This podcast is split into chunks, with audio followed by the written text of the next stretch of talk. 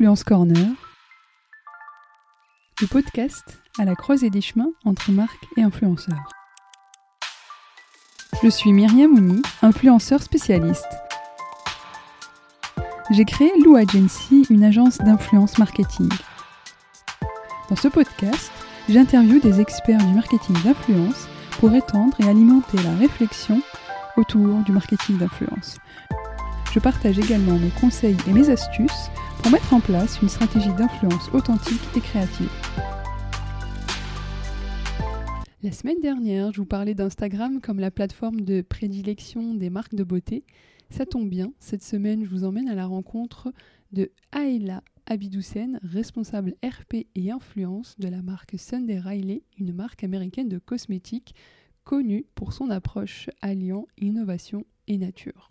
Passionnée par le hip-hop et la beauté, Aïla a été recrutée par la marque pour s'occuper et gérer les relations médias et influenceurs en France. On a donc longuement parlé de l'approche américaine de l'influence pour se lancer sur un nouveau marché avec les principales différences qu'elle a pu déceler, la responsabilité des marques de cosmétiques dans les messages qu'elles véhiculent sur les réseaux sociaux pour représenter tous les types de corps et de peau, et ses conseils pour entretenir des bonnes relations avec les influenceurs créateurs de contenu. Avant de vous laisser écouter notre conversation, je vous donne rendez-vous pour un live podcast au Play Hotel pour un enregistrement public. Je reçois Hélène Babin de Picard et Caroline Nicolo, créatrice et ambassadrice de la marque. Je vous mets le lien en description d'épisode. J'espère vous y voir nombreux et nombreuses. N'hésitez pas à me faire signe sur les réseaux sociaux pour me dire que vous serez présent et présente. Et il ne me reste plus qu'à vous souhaiter une bonne écoute. Salut Aïla Bonjour. Merci beaucoup d'avoir accepté mon invitation. Merci à toi, ça me fait trop plaisir d'être là. Ouais, j'ai aucun doute sur euh, cet échange et cette conversation qui va être euh, excellente.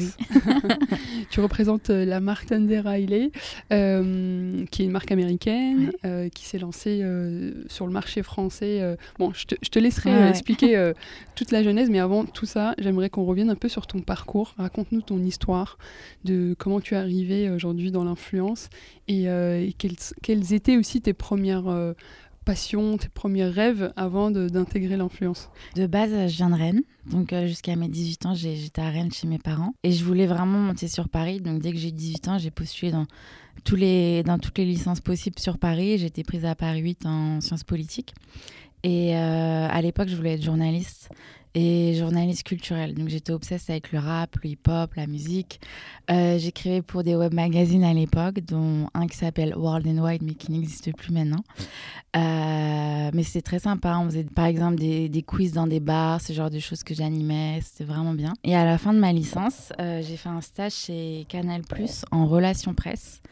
Parce qu'en fait, du coup, quand j'écrivais pour ces web magazines, j'étais en contact avec beaucoup de RP dans la musique. Euh, et, je trouvais que ça avait l'air fun aussi leur métier. Donc avant de choisir mon master, je me suis dit que je vais aller voir à quoi ressemble le métier. Et toujours dans l'univers médiatique. Euh, et le stage chez Canal, c'était euh, c'était super bien. C'était vraiment bien. J'avais de la chance, j'avais un super bon maître de stage, Pascal Aznar, si tu m'écoutes. et donc j'ai adoré, mais l'univers au final médiatique comme ça, c'était un peu en. Je sais pas, un peu en déclin. Je voyais pas ça comme un secteur porteur. Et je me suis demandé quel autre euh, secteur j'adorais, et donc euh, la beauté. Donc après, j'ai rejoint l'Institut catholique de Paris en com, en master de com. Et là, j'ai fait des stages chez L'Oréal, professionnel. Et ensuite, Givenchy beauté en dernière année. Et c'était super bien, j'ai adoré. Donc je suis passée d'un milieu très masculin, euh, le hip-hop, à l'inverse, à un milieu très féminin. mais c'était c'était génial. Et donc là, je me suis dit que je vais, je vais commencer euh, dans, dans l'influence, dans la presse, dans, dans, le secteur de la beauté. Mais en fait, j'ai terminé mon master et on était en plein confinement. Donc c'était super difficile euh, de trouver. J'étais vraiment focus sur euh, le secteur de la beauté, le luxe, en relations publiques. Donc, pendant le confinement, j'ai monté avec mon frère Le Palissandre, qui est une marque de cristaux bijoux, qui reprend le concept de la boutique de mon père à, Rennes. Et c'était top, on a fait des pop-up sur Paris, etc. Mais c'est super dur euh, quand on n'a pas trop de budget de, de lancer une entreprise. Donc c'était vraiment un projet passion et aussi pour acquérir des connaissances, le SEO, construire un, site internet, etc. Au final, plein de, choses qui me servent maintenant. Je pensais pas que j'allais les réutiliser, mais comme quoi euh, tout ce qu'on apprend, c'est un plus au final. Et après, j'ai postulé sur une offre LinkedIn Sander Riley, qui recherchait quelqu'un pour s'occuper des relations publiques en France. J'ai postulé, je fais les entretiens, c'est bien passé. Et, me voilà aujourd'hui. Avec les équipes américaines, du coup, c'est ça? Il n'y avait pas du tout de bureau euh, en France? Il n'y avait personne en France. Et donc, j'ai fait un premier entretien avec la RH euh, qui est basée à Londres et un deuxième avec, euh, du coup, ma, ma manageuse qui est basée à Houston, parce que Sander Ali est basée à Houston. Et, et voilà, j'étais prise en même temps que ma collègue et on était toutes les deux à faire les relations publiques. On est d'ailleurs à faire en France.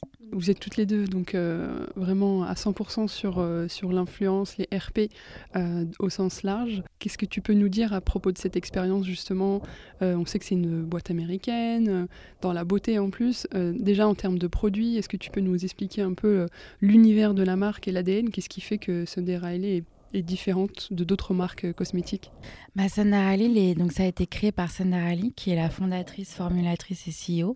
Donc c'est vraiment elle qui va en labo, qui teste les formules, etc. Et c'est une marque, les formulations sont basées sur la science. Donc il y aura toujours un, ingrédient actif du type rétinol, acide glycolique, euh, salicylique et c'est balancé par euh, la botanique, l'huile curcuma, euh, ce genre de choses, l'huile d'avocat, du curcuma. Euh, et, ça rend des formulations très douces, mais très efficaces. Et en fait, il y a eu beaucoup d'éducation à faire parce que le marché de la beauté en France, c'est vraiment un marché super complexe. On a toutes les marques euh, pharmaceutiques, La Roche-Posay, etc., qui sont super bien implantées. Euh, si on a des gros problèmes d'acné, on va chez le dermato, qui nous prescrit encore des crèmes super spécifiques. Donc en fait, des crèmes avec du rétinol, au tout début, il y a 2-3 ans, ça faisait peur. Le rétinol, c'était pas vraiment encore arrivé en France. Et c'était la base dans les produits Riley. Donc il y a eu beaucoup d'éducation à faire. Et dans un sens plus général, travailler avec les Américains, ça change. Euh, de chez mes expériences chez L'Oréal ou, ou Givenchy, c'est sûr que c'est pas pareil. Les Américains, ils sont beaucoup plus test and learn. Euh, ils n'ont pas peur de, de, se tromper, ils n'ont pas peur de tester un truc et que ça marche pas. Alors qu'en France, je trouve qu'on est beaucoup plus frileux. Quand on veut lancer un truc ou faire quelque chose, que ce soit une activation ou un, ou un mailing à, à des influenceurs, il faut que il y ait peut-être une autre marque qui a déjà tenté le coup et que ça ait bien marché et on va faire la même chose. Ouais. exactement. On n'ose pas beaucoup euh, oser, du coup. Mais euh, c'était bien en ce sens de travailler avec les Américains, d'être vraiment dans une optique d'essayer d'être un peu plus foufou au final. Et quand on travaille dans la com, c'est ça où on s'amuse. J'aimerais juste revenir sur ce que tu disais sur les formulations. On sait que voilà aujourd'hui, quand même, après les 2-3 ans, qu'il y a eu un mouvement un peu sur les réseaux sociaux et notamment sur Instagram où des créatrices de contenu influenceuses ont expliqué et vulgarisé un peu la skincare, euh, bah, l'acide glycolique, euh, euh, hyaluronique, etc. Aujourd'hui, ça fait plus aussi peur et au contraire, je pense qu'il y a une éducation qui a été faite de la part de ces influenceuses-là envers leurs audiences et aujourd'hui, on a limite on recherche des formulations assez précises pour des problèmes assez précis. Est-ce que toi, tu l'as ressenti aussi et comment ça, comment tu l'as adapté aussi au choix des créatrices à qui tu fais appel, etc. Ouais, carrément. Bah, tu sais, je pense qu'il y a eu une période en France où on était très bio. Euh, et c'est ces marques qui, qui, gagnaient un peu du territoire. Mais maintenant, je pense, comme tu dis, on cherche vraiment des, formules basées sur la science, des principes actifs. Et du coup, chez Sunday, on a fait beaucoup d'influence, justement. En fait, il y avait, c'était, on avait un gros budget influence tous les mois et c'était euh, notre seule euh, publicité, entre guillemets. On payait pas pour être sponsor dans les magazines ou tout autre de publicité, de trucs. C'était vraiment juste l'influence. Et c'est comme ça que Sender a grandi en France. Et toutes nos campagnes étaient justement très euh, visées sur l'éducation des produits. Donc on voulait vulgariser euh, qu'est-ce que c'est le rétinol, qu'est-ce que ça va faire, l'acide glycolique, quel euh, ingrédient actif mélangé à un tel, qu'est-ce que ça va faire.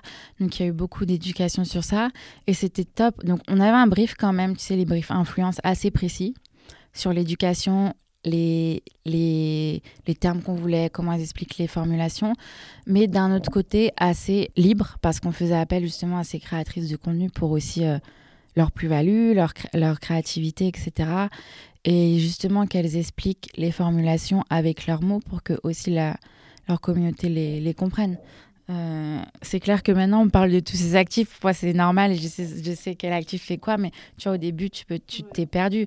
Euh, tu n'utilises pas le rétinol parce que c'est photosensible. Tu dois utiliser ça, le vitamine C le matin, toutes ces, toutes ces choses, tu vois. Est-ce que c'est photosensible, la vitamine C? Donc, c'est des choses, ouais, on a fait beaucoup d'éducation sur, sur ça, ouais. Et ça a bien marché au final. Enfin, on voyait que le public était de plus en plus réceptif. Et comme tu dis, maintenant, je trouve qu'en France, c'est assez démocratisé même d'utiliser ces actifs. Mm.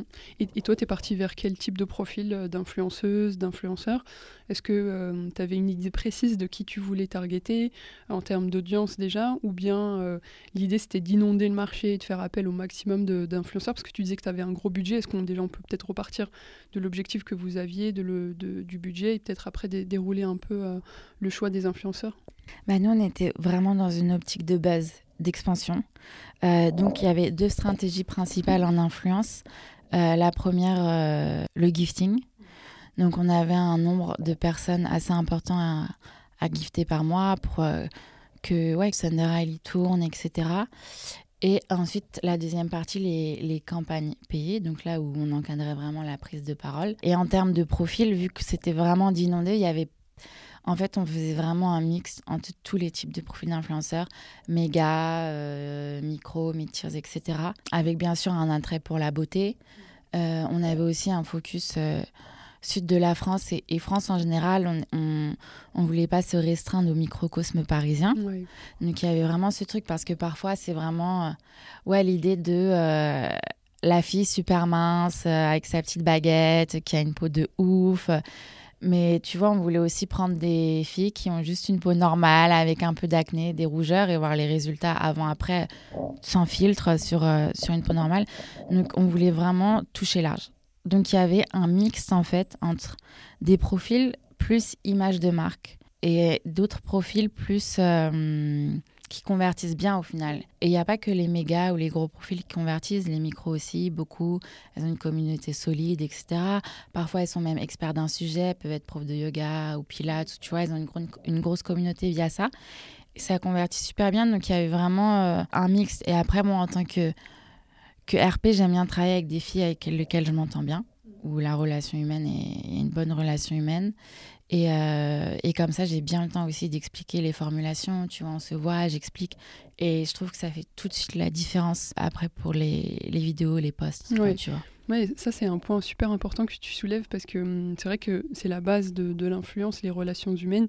C'est on fait appel à des, des, êtres humains et donc du coup il y a tout un infect en fait mhm. qui est super important pour que déjà euh, l'échange entre euh, bah, toi et les créatrices de contenu influenceuses ça se passe bien, euh, que ce soit parce que c'est tellement chronophage de, de rencontrer, d'appeler, de faire appel à des, de choisir des, des créatrices que c'est super important de bien s'entendre pour fluidifier les échanges et être vraiment dans euh, le feedback. Euh, ah bah tiens, j'ai testé, moi j'ai. Tu vois, ne serait-ce que par exemple, je sais pas si tu as eu l'exemple, c'est euh, est-ce que par exemple, après avoir testé, tu as t'as des filles qui t'ont euh, contacté, hein, mais euh, là et là c'est super et tout, j'ai vu plein d'aspects positifs et aussi euh, peut-être aussi, ah bah tiens moi avec ma peau ça n'a pas super bien fonctionné, c'est des retours que, tu peux avoir justement dans cette relation que tu as avec les influenceuses? Ouais carrément, donc soit ouais elles adorent, elles sont trop contentes et donc là ça me rend trop contente aussi et c'est pour ça aussi que chez ce métier tu as l'impression un peu d'aider, elles sont contentes, leur peau s'améliore, elles ont le glow et tu vois au quotidien ça peut être minime mais c'est vraiment un truc qui joue je pense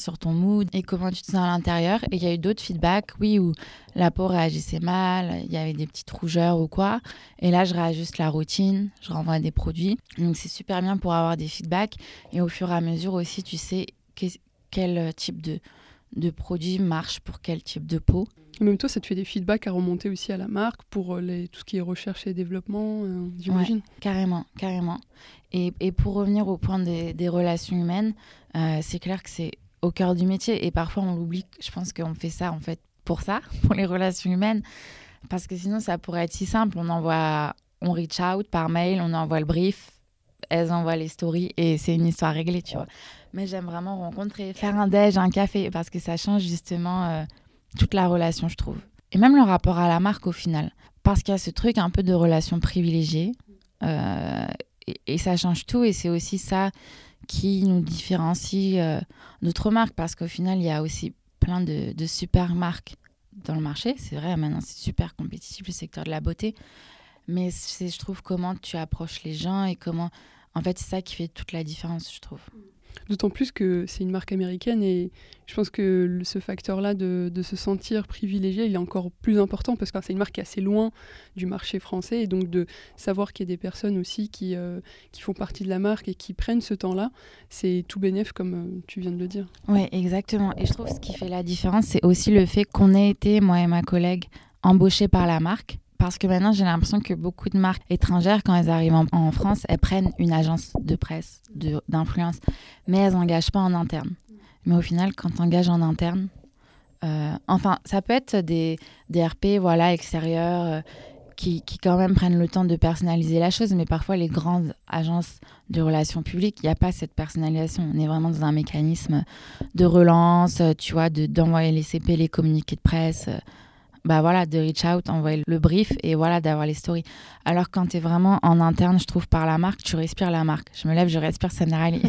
Donc il y a... ça change, je trouve, ouais, l'approche et le conditionnement aussi. Ouais, ça c'est un facteur aussi euh, que tu soulèves qui est super important et, et c'est bien que tu le dises aujourd'hui pour que hum, ceux qui nous écoutent, merci de nous écouter d'ailleurs, euh, puissent se dire, bah tiens, euh, c'est important d'avoir quelqu'un quand même en interne qui est chargé de, l'influence, de la relation influenceur, mais c'est aussi peut-être intéressant de faire appel à une agence ou euh, euh, RP, influence, peu importe, euh, pour gérer toute une partie parce que voilà, on l'a dit, c'est chronophage, ça demande énormément de temps et parfois en fait les marques n'ont pas de ressources en interne assez importantes pour le faire, pour faire tout elles-mêmes. Donc Super point.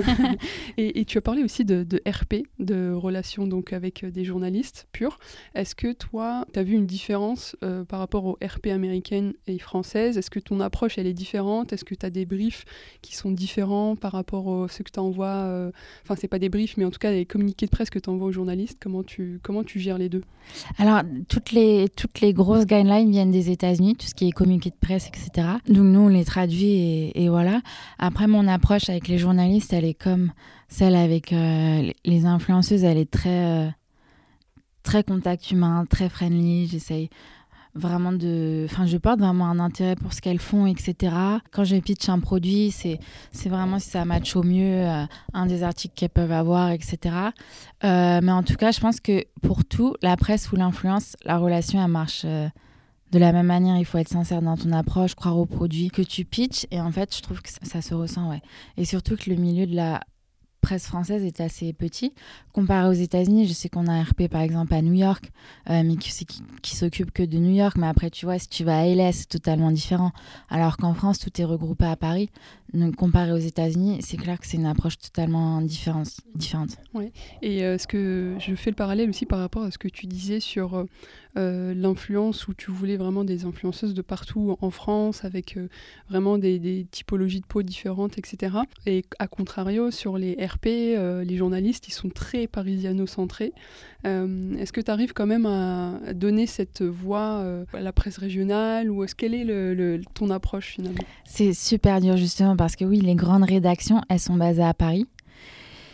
Et s'il y a des petits médias un peu plus niches qui sont basés hors de Paris, à chaque fois, donc euh, ouais, euh, mais c'est clair que ça résonne plus avec euh, oui Paris. Et pour l'approche des médias régionaux, c'est dur. surtout comme, je sais pas, par exemple, je pense à, Monaco qui a sa propre presse ou des trucs comme ça qui, au final, rentrent parfaitement dans la cible Sandar Ali. Mais c'est vrai qu'il il y a quand même ce focus, on veut des parutions dans les grands noms, etc. Et c'est vrai, Très bon point. On délaisse un peu la presse régionale. Après, peut-être qu'elles sont moins demandeuses aussi. C'est, mm. tu vois, quand je pense à un grand, euh, un grand magazine, c'est plus Elle, Vogue, etc. dans les cosmétiques. Après, il y en a plein d'autres. Est-ce que finalement, euh, ça, suffit, ça suffit limite euh, pour découvrir le produit à travers toute la France? Parce qu'il est lu aussi à travers toute la France. Ouais, parce que je pense à la force de frappe. Et, aussi, ce que je, je, me, je me dis, c'est que la presse régionale, tu vas plus pour avoir des actualités mais tu vas pas forcément lire la presse régionale pour avoir euh, l'astuce skincare euh, du mois, quoi. Et qu'il y a toujours quand même cette, confiance dans la presse, dans les grands titres encore, pour euh, ce genre de, de choses. C'est une principale, c'est la différence que je dirais entre RP influence en tout cas, et d'où l'idée aussi de bien combiner les deux. J'ai beaucoup entendu oui, les RP c'est mort, maintenant c'est l'influence, alors que non, finalement il y a des objectifs très précis à chaque, à chaque levier. Et je pense que c'est bien de faire les deux aussi. Je sais pas si c'est ton ressenti aussi. Je pense qu'à chaque fois, on dit l'influence, ça va bientôt mourir ou ça va évoluer. Pareil pour la presse, le print est mort. Mais en fait, je pense qu'il faut trouver une bonne synergie entre l'influence et la presse et que les deux marchent ensemble. Il n'y en a pas un moins bien ou meilleur. C'est vraiment pour avoir des résultats euh, optimaux, ça marche vraiment ensemble. Et pour revenir aux influenceuses euh, de région, euh, ouais, c'est clair que c'est pas comme la presse, mais au final, tu te rends compte que, comme je disais, par exemple, un gros profil parisien peut-être touchera moins que une meuf à Lille qui est suivie par plein de Lillois, qui a un peu une personnalité publique dans sa ville et tu vois qui a vraiment autorité, quoi. Ouais, où sa communauté a vraiment confiance en elle et, ce qu'elle va promouvoir, etc. Et qui est aussi, et sans doute moins approchée par euh, les marques en général, qui, qui se concentrent plus justement sur des profils un peu plus parisiens et qui du coup sera d'autant plus euh, ravi de travailler avec une marque euh, de cosmétiques. Et tu me disais aussi que les RP influence, c'était pas du tout la même chose aux États-Unis. Est-ce que tu peux nous raconter un peu comment ça se passe là-bas, des opérations que tu as pu voir, ou en tout cas même pour Sunday Riley Oui, mais en fait, il faut vraiment adapter le message au marché. Comme je disais, on est beaucoup plus frileux en France, mais aussi en termes euh, comment attirer le, le consommateur français. Et en fait, euh, bah, par exemple, pour la sortie d'un de nos produits chez Sunday, aux États-Unis, ils avaient fait une action euh, influence qui avait super bien marché. Et c'était des chanteurs de gospel qui venaient à ta porte et qui te chantaient une petite chanson gospel en lien avec le produit et qui te donnaient le produit. Et aux États-Unis, ça, ça marche beaucoup parce qu'il y a la culture gospel, il y a la culture des gens qui viennent chanter à ta porte à Noël, etc. Mais en France, il n'y a pas du tout cette culture. Et ils avaient pour projet de, en fait, ouais, de refaire cette activation en Europe, en France, Italie, France. Mais euh, ouais, c'est là où on a dit, mais ça, ça va jamais marcher. Limite, ce sera un bad buzz. Enfin, tu vois, qu'il y ait des chanteurs qui viennent à ta porte, c'est super intrusif pour les Français qui sont très euh, privés, etc. C'est, c'est voilà. Donc c'est cet exemple que vraiment il faut adapter son message, que ce soit pour la presse, l'influence, et comment aussi via, en fait, eux, on s'adresse directement aux consommateurs. Donc comment euh, bien adapter son message. Et je pense que c'est pour les marques étrangères qui launch en France, c'est vraiment leur, euh, leur enjeu principal, je dirais. D'où l'idée aussi de faire appel à une agence ou euh, faire appel aussi à, des équipes sur place qui connaissent le marché, euh, qui elles pourront faire aussi appel peut-être à des agences ou euh, des partenaires pour, pour développer la stratégie influence sur le marché en question. Tu, tu fais aussi des, mm, de l'influence en Europe du Sud? Non, bah, pour l'Italie, il y, y, a une RP qui s'occupe de ça, ouais.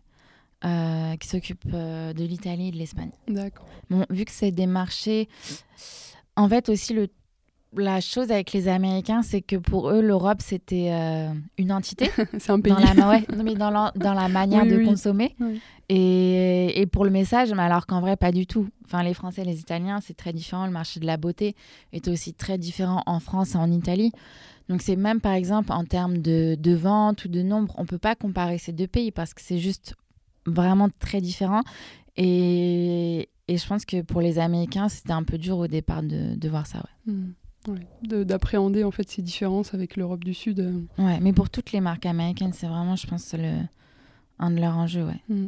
Et j'avais aussi un autre euh, sujet qui, qui m'intéresse beaucoup dans la beauté, et justement sur Instagram.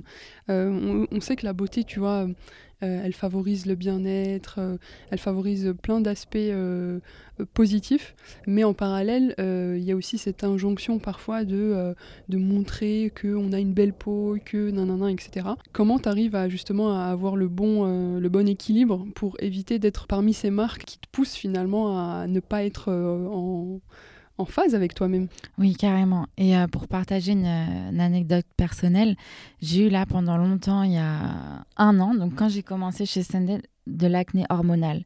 Donc j'en avais partout. Et en fait, déjà, juste moi, je me sentais super mal d'aller parler d'une marque qui a des effets extraordinaires et d'arriver avec, euh, tu vois, de l'acné hormonal, du rougeur, des trucs. Donc ça, en fait, je l'ai vécu et c'est clair que c'est super dur parce qu'au final, la peau, euh, c'est pas juste ce que tu vas mettre sur ta peau. Il y a plein d'autres facteurs internes, etc. Et c'est pour ça, comme je te disais, on essaye de travailler avec des, des personnes qui, oui, ont des super belles peaux, mais d'autres qui ont de l'acné, etc. Et de vraiment montrer tout type de peau et qu'il y a de la beauté dans, dans, tout type de peau. et que ouais, je pense que la skincare routine, c'est bien parce que aussi ça t'apporte ce moment pour soi, outre le fait des, des bienfaits, etc. Juste sur le moment, d'appliquer la crème, de, de, prendre soin de toi, d'être douce avec toi-même, ta peau. Euh, déjà, ça, c'est un gros step wellness pour moi. Et après, ouais, on essaye, en tout cas, je trouve, nous, comment on a fonctionné, d'être euh, très gentle et de vraiment, oui, montrer tout type de peau pour montrer qu'il y a de la beauté partout. Je pense qu'on arrive à la fin de cet épisode. Euh, qu'est-ce que tu projettes pour la suite? Donc juste pour info, on enregistre cet épisode au mois de mai, fin mai, et il sera diffusé donc euh, pour euh, la fin de saison d'Influence Corner. Donc la saison 3 arrive à sa fin en juin. Qu'est-ce que tu projettes pour la rentrée? Qu'est-ce que tu nous prépares de beau, que ce soit à titre perso ou, pro? Alors, j'ai pour, en fait, j'ai eu pas mal d'opportunités de, marques étrangères et françaises pour travailler avec elles en relations publiques. Et donc, si tout se passe bien, pour pas de jinx, mais j'aimerais bien lancer mon agence de relations publiques d'ici septembre. Euh, voilà, qui s'appellera Aela. Pas mégalo, mais c'est un joli prénom. Et donc, euh, voilà, j'aimerais accompagner les marques sur tout ce qui est presse, influence, et surtout avec mon expérience chez Sandra Ali, accompagner les marques internationales qui veulent se lancer en France. Et voilà. Tu les as rencontrés comment en fait? C'est Comment ça s'est fait? Euh, Dans quel cadre tu as pu développer tout ce réseau euh, dans les cosmétiques? Eh ben, à chaque fois, c'est du bouche à oreille. Les rencontres, euh, encore une fois, j'ai parlé des relations humaines, mais le network, je pense, c'est la chose la plus importante quand on est RP. Et, et le bouche à oreille a fait que j'ai pu rencontrer des comme aux États-Unis, aux UK, et que, et que ça a été des super belles rencontres et qu'il y a eu un vrai match humain. Encore une fois, je ne veux pas radoter sur ça, mais vraiment. Euh, et, on a vraiment eu envie de travailler ensemble. Et c'est des marques que je trouve vraiment incroyables. Et je travaille vraiment qu'avec des marques que j'adore et que je trouve qui apporteront un réel plus dans le secteur de la beauté. Et c'est le cas pour, euh, pour ces marques. Et là, à l'heure actuelle, je travaille aussi avec euh, Apnée qui est une marque de, collagène, mm. de, de supplement. Et c'est une très belle marque française, créée par deux fondatrices extraordinaires. Donc ça me fait super plaisir de porter ce message. Euh, voilà, là, on organise le premier event de la marque le 14 juin, par exemple. Et, donc voilà, c'est des expériences qui sont venues à moi et j'ai vraiment euh, pris du plaisir à faire ça et, c'est comme ça que j'ai décidé de, me lancer. Et qui tu recommanderais justement pour euh, passer sur le podcast Influence Corner? Des personnalités comme ça qui justement t'ont marqué et qui, qui pourraient aussi inspirer d'autres auditeurs et auditrices de ce podcast? Alors, il y a une personne qui compte énormément pour moi et qui m'a beaucoup aidée et qui m'aide aussi encore beaucoup euh, dans, dans ma carrière de jeune RP. C'est Jalila Levesque, qui est, euh, qui euh, DIRCOM de Fred et Farid, l'agence de pub. Et là, qui lance son média, Future of Skincare. Et elle est sur tous les fronts et elle a aussi un soin qui s'appelle Magnetic Glow, qui réveille ton glow de l'intérieur. Et c'est vraiment incroyable. Et c'est une femme qui est sur, euh, sur tous les sujets, qui fait énormément et qui m'a beaucoup inspirée, qui m'aide beaucoup. Et je trouve aussi que dans le monde de la beauté, il y a une vraie solidarité entre les femmes. En tout cas, moi, ce que j'ai pu euh, euh, voilà, avoir comme expérience, on n'est pas du tout dans ces clichés de couteau dans le dos, de on s'étire le chignon pour avoir ça, ça. Non, j'ai toujours eu des gens super bienveillants autour de moi qui m'ont beaucoup aidée. des femmes avec plus d'expérience que moi qui m'ont un peu pris sous leur aile et, et, voilà, donc euh, c'est vraiment un très bel univers dans lequel évoluer. Et pour faire un parallèle euh, où j'étais avant dans le secteur du hip-hop, etc., du du rap où c'était très masculin, Franchement, on n'était pas du tout dans cette bienveillance en vrai. Et donc, euh, ouais, ça fait, c'est bon pour le moral d'évoluer dans ce genre de. Tu regrettes pas du coup d'avoir euh, tronqué le, rap et le hip-hop pour la beauté? Non, je regrette pas. bon choix. D'ailleurs, tu m'avais dit que tu connaissais Barbara Tavera que j'ai reçue de We the New. Oui. Vous, vous avez travaillé ensemble chez L'Oréal, c'est ça? C'est ça, on était ensemble en stage, donc j'étais en relation publique pour L'Oréal euh, Pro, et elle, elle était chez Carita d'Ecléor, si je ne me trompe pas, en relation publique. Et euh, oui, donc le monde est trop petit, et au final, euh, toutes ces expériences aussi, ce qui est bien avec les relations publiques comme métier, c'est que tu peux évoluer au final, je pense, d'un secteur à un autre par exemple, il y a un peu l'hospitalité et la foot qui me fait de l'œil, donc j'aimerais bien peut-être par la suite, dans quelques années, évoluer vers ça et comme je disais, c'est des skills que tu apprends et tu sais jamais quand tu pourras les, les resservir, mais toute expérience est bonne à prendre. Et, et dans les RP, c'est bien de pouvoir un peu changer de secteur. Et est-ce que tu recommandes justement L'Oréal pour une première expérience professionnelle? Alors oui, je recommande. Moi, j'ai une très très bonne expérience. Et j'ai eu de la chance, j'avais des très bons managers. J'ai toujours eu des très bons managers. Euh, mais après, c'est vrai que quand j'y étais, c'était, euh, ça pouvait être dur L'Oréal. Enfin, c'était un peu qui tout double. Soit tu t'épanouis, tu vois les enjeux, le challenge, euh, tu arrives, ça t'apporte beaucoup de, d'autosatisfaction, ça booste ton estime et, mm, et ça te challenge aussi toi-même pour la, pour la suite de tes projets, etc. Ou alors ça, ça t'écrase un peu parce que c'est quand même une grosse machine, il y a beaucoup d'hierarchie, ce genre de choses les expectations, elles sont super hautes. Donc, c'est qui tout double. Mais pour moi, je recommande. En tout cas, quoi qu'en soit l'issue, ce sera super formateur. Je pense que c'est une super belle fin pour ce podcast, cette fin de saison. Je te remercie beaucoup, Laëla. Merci à toi, c'était super chouette de pouvoir euh, converser avec toi. À très vite. À très vite, ciao. Vous êtes arrivé à la fin de cet épisode, j'espère que vous avez appris plein de choses et que cela pourra vous aider dans la quête de votre stratégie. N'hésitez pas à partager cet épisode avec les personnes susceptibles de l'apprécier et de noter 5 étoiles le podcast sur Apple Podcast et Spotify. Enfin, pour aller plus loin, je vous propose de rejoindre le carnet de bord de l'influence qui est la newsletter du podcast sur Substack, le lien en description d'épisode. À bientôt!